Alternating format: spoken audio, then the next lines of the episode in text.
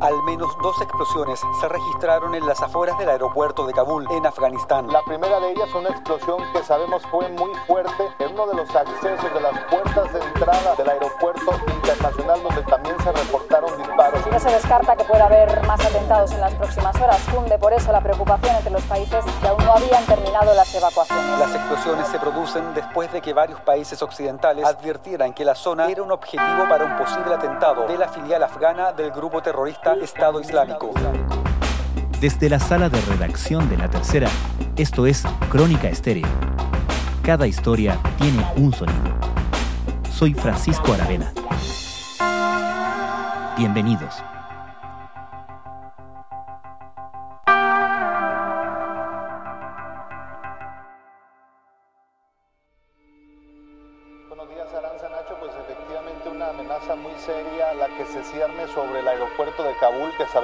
El centro neurálgico de las evacuaciones y que concentra una gran cantidad de personas en las últimas horas. Se está hablando de la posibilidad de ataques terroristas y se menciona a la organización Estado Islámico. Como ya lo mencionabas tú, Nacho.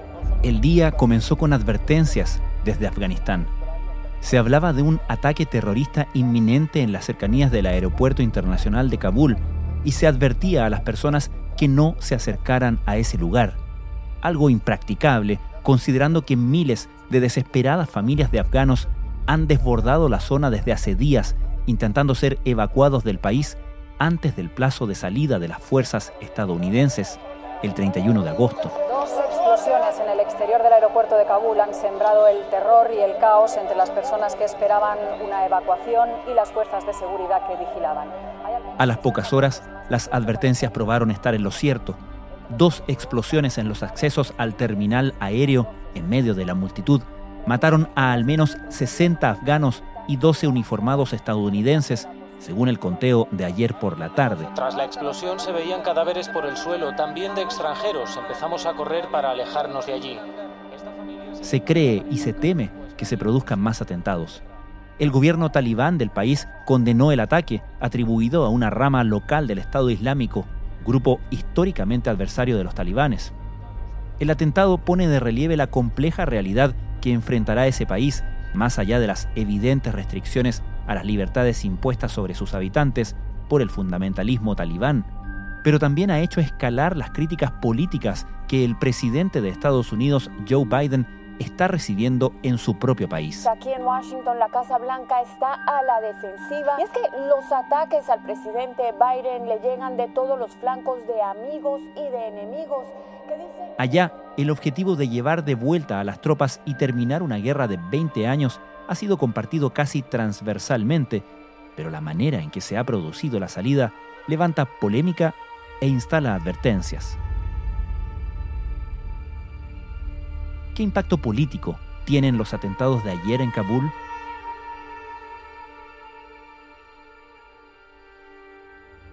Bueno, tiene un impacto y gracias nuevamente por invitarme a ser parte de tu podcast. Sí, tiene un impacto político. Obviamente el presidente Biden se dirigió a- al país nuevamente para hablar de este tema, pero sí va a tener un impacto político en sus cifras de aprobación que ya habían registrado una caída en los últimos días con diferentes tipos de encuestas hechas por diferentes medios y diferentes empresas. El periodista Fernando Pizarro es editor supervisor de National Public Radio, NPR, en Washington, D.C.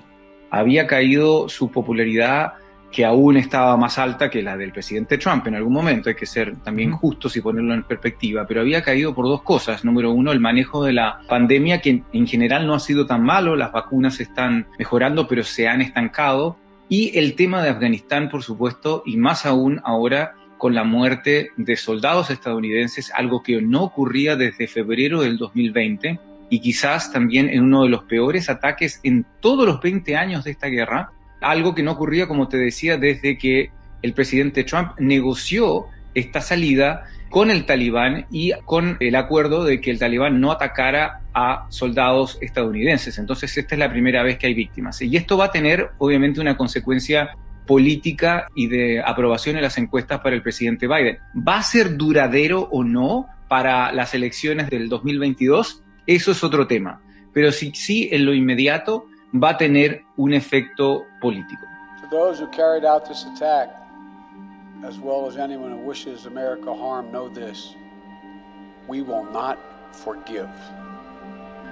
We will not forget.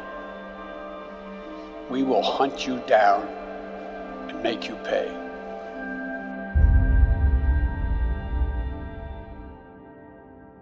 En el resto del mundo, digamos, nosotros que consumimos las noticias internacionales, si es que las podemos estandarizar como tales, obviamente que se vive con cierto impacto todo lo que ha pasado y lo rápido que se ha desatado la crisis y los problemas en Afganistán a partir de no solamente el inicio del retiro, sino que ya desde el anuncio del retiro de las tropas, efectivamente, desde Afganistán, de las tropas estadounidenses. En Estados Unidos, ¿cómo se ha vivido ese proceso? ¿Es más relevante o tiene relevancia la información respecto de los problemas que se han venido produciendo hasta antes del atentado, de los atentados de ayer? ¿O todavía sigue siendo más relevante la noticia del regreso de las tropas, por así decirlo, por ponerlo en términos emotivos, ¿no?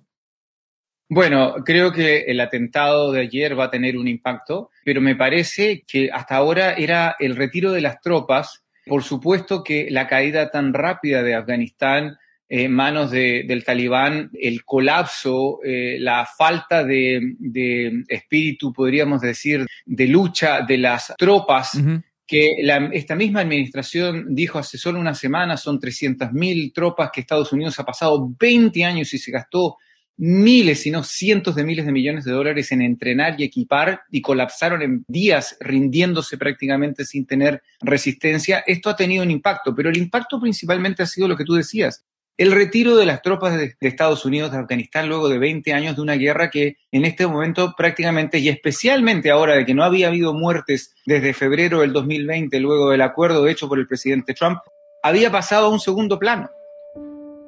Y también hay que decir que se ha, se ha dicho en los últimos días de que el enojo, la frustración, todo el debate político sobre el colapso tan rápido de Afganistán y esta salida tan caótica era más que nada provocado por la prensa y por, por supuesto, la oposición política al presidente Biden, que son los republicanos, y que el resto del electorado estadounidense no le importaba lo que pasaba en Afganistán, que realmente más le importaba el retiro de las tropas y que de una vez por todas Estados Unidos saliera desde ahí. Ese era el sentimiento generalizado que parecía haber entre el electorado. Vamos a ver si estos atentados cambian un poco la película, pero a mí me parece que de todas maneras el electorado estadounidense está más concentrado en la salida de las tropas, el término de una guerra que para muchos ya veían inútil y que no iba a ninguna parte uno podría esperar, sobre todo considerando las líneas de argumentación o de ataque desde la prensa más identificada con los sectores conservadores o para hablar en términos más contemporáneos, más trompistas de Estados Unidos, uno puede imaginar que van a empezar muy pronto, si no han empezado ya, las comparaciones con Benghazi 2012.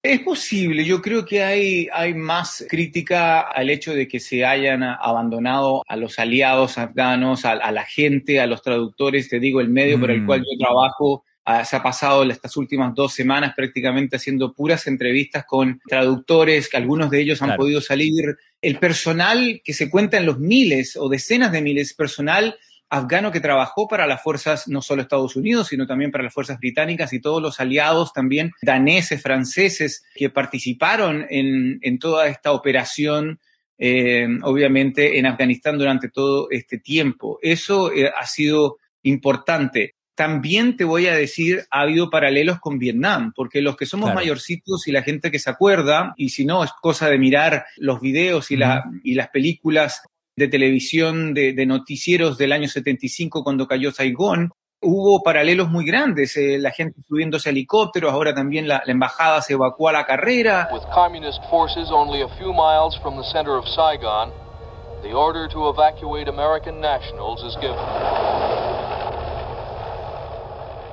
Te voy a decir, y no, me, no quiero personalizar esto, pero yo era un niñito chico viviendo en Boston con mis papás y me tocó vivir la caída de Vietnam, la caída de Saigón.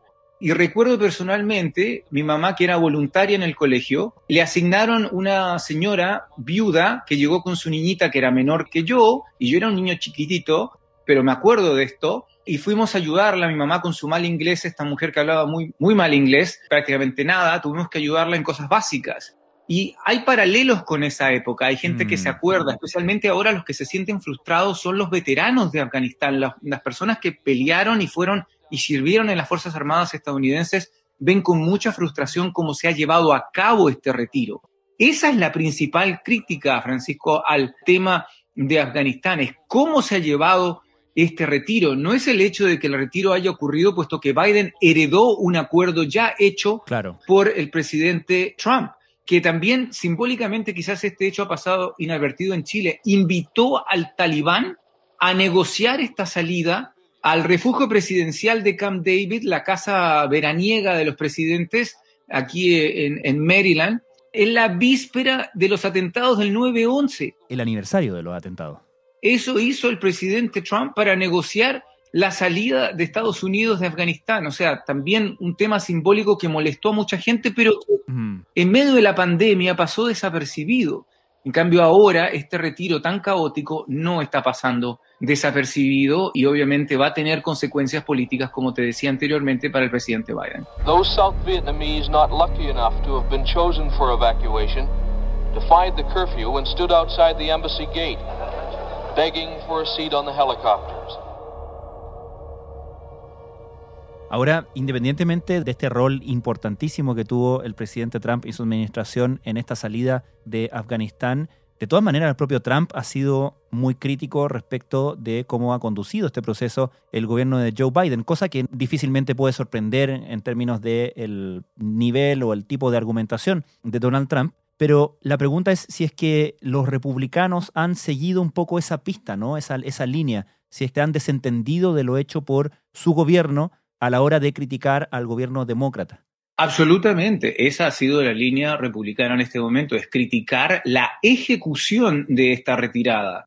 Incluso se ha dicho que el presidente Biden, ya una vez convencido de que había que hacer esta retirada, pues recuerda que el presidente Trump, que en el acuerdo con el talibán estableció una fecha de salida en mayo. Claro. Una vez asumido el poder el presidente Joe Biden, dijo que se iba a extender esta fecha hasta el 31 de agosto. No había ninguna, nada que forzara al presidente Biden a cambiar a esa fecha o no. Sin embargo, él ahora está amarrado un poco por las circunstancias, porque ahora con el colapso completo, que según las mismas palabras del presidente Biden en los últimos días fue más rápido de lo que esperaban, y según lo que han criticado miembros del Pentágono, que han dicho que, bueno, que quizás el presidente Biden, la Casa Blanca, no siguió las recomendaciones de sus jefes militares, que decían que quizás no se hiciera esta retirada tan rápidamente, obviamente sí le está pasando la cuenta el manejo o la ejecución, como decíamos, de esta salida tan brusca y tan caótica y que, como decíamos, parece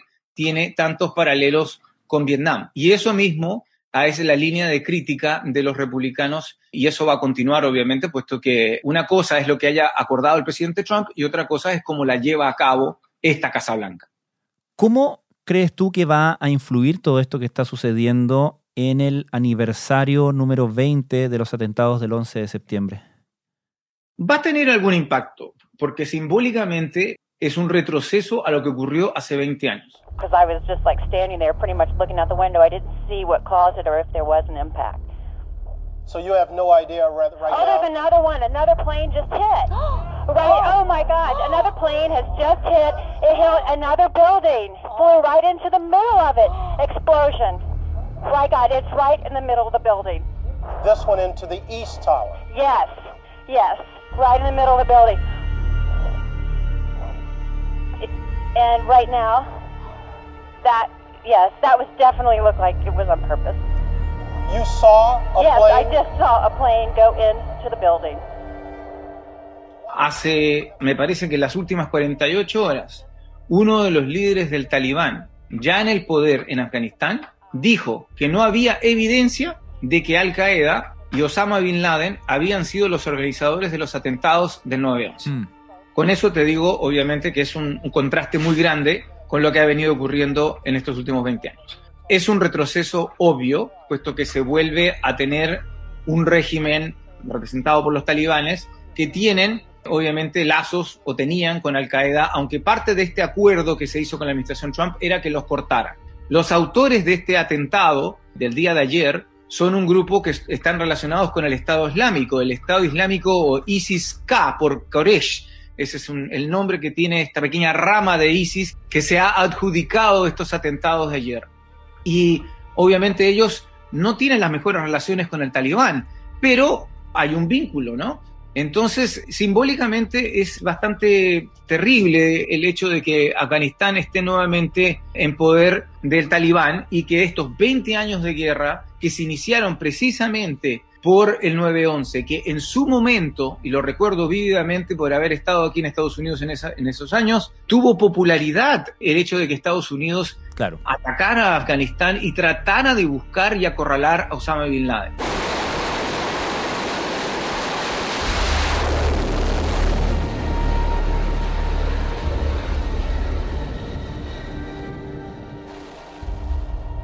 Se perdieron oportunidades de retirarse, como si, es que si, esa operación en Torabora hubiera tenido éxito en el 2001. No lo tuvo, las tropas se quedaron. Después vino la invasión a Irak y todo se distrajo hacia Irak y no Afganistán.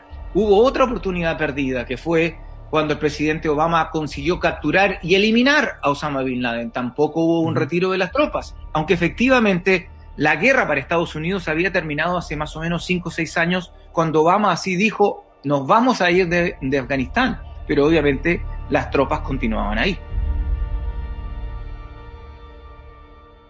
¿Existe, Fernando, la noción o, no sé, el temor de que todo esto que está sucediendo, toda esta crisis que se está desatando y al ritmo que se está desatando, pueda significar una suerte de regreso en algún sentido, en alguna forma, de personal estadounidense, personal militar estadounidense, operaciones militares en un lugar donde parecía haber terminado ese capítulo?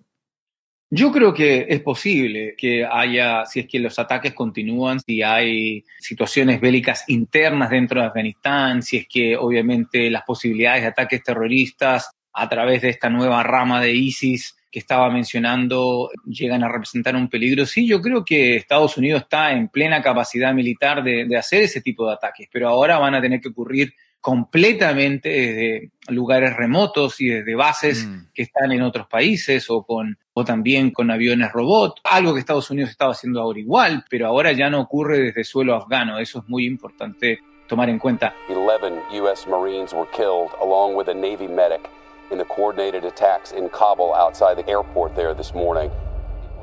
Quería destacar otro hecho que también es importante decir eh, dentro de la retórica de la oposición republicana principalmente. Te hice referencia a cuando a mí me tocó vivir, cuando muy niño, la, el fin de la guerra de Vietnam y la llegada de decenas, sino cientos de miles de refugiados vietnamitas. Algo que también, por supuesto, generó preocupación en esa época, pero Ahora hay un fuerte rechazo dentro de cierta parte del electorado estadounidense, más que nada del lado republicano, de no aceptar a tanto refugiado afgano. Mm. La diferencia entre los refugiados vietnamitas del año 75 y los refugiados afganos del año 2021 es que los vietnamitas del año 75 no representaban la posibilidad de terrorismo o fundamentalismo islámico que sí representan los afganos en la mente de muchos estadounidenses. Así es que obviamente no es lo mismo los refugiados vietnamitas que los refugiados afganos para muchos norteamericanos y especialmente para muchos republicanos. Esto ocurre además en medio de esta retórica antimigrante en este momento, sentimiento antimigrante iniciado y mantenido por el presidente Trump y sus partidarios, que por ejemplo están culpando a los migrantes que llegan a la frontera del aumento de la pandemia y los casos de COVID por la variante Delta, que sabemos que no se debe por eso precisamente, sino que es por los niveles de vacunación de Estados Unidos. En algunas medidas todavía son deficientes, por ejemplo, comparando con Chile solamente. Entonces, existe ese sentimiento que puede tener repercusiones más duraderas, especialmente si la llegada de, de afganos que se va a materializar es bastante significativa. Nearly 11,000 people have been evacuated from Afghanistan in just a 12-hour period. The majority are coming into Dulles, the big international airport near Washington, D.C. Fernando Pizarro, muchas gracias. Un placer estar contigo. What was a trickle is now a flood of people, each with their own harrowing, terrifying tales.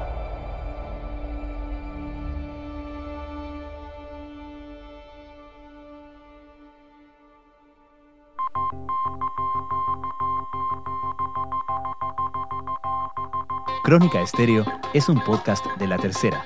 La producción es de Rodrigo Álvarez y la edición de quien les habla, Francisco Aravena. La postproducción de audio es de Michel Pobleto.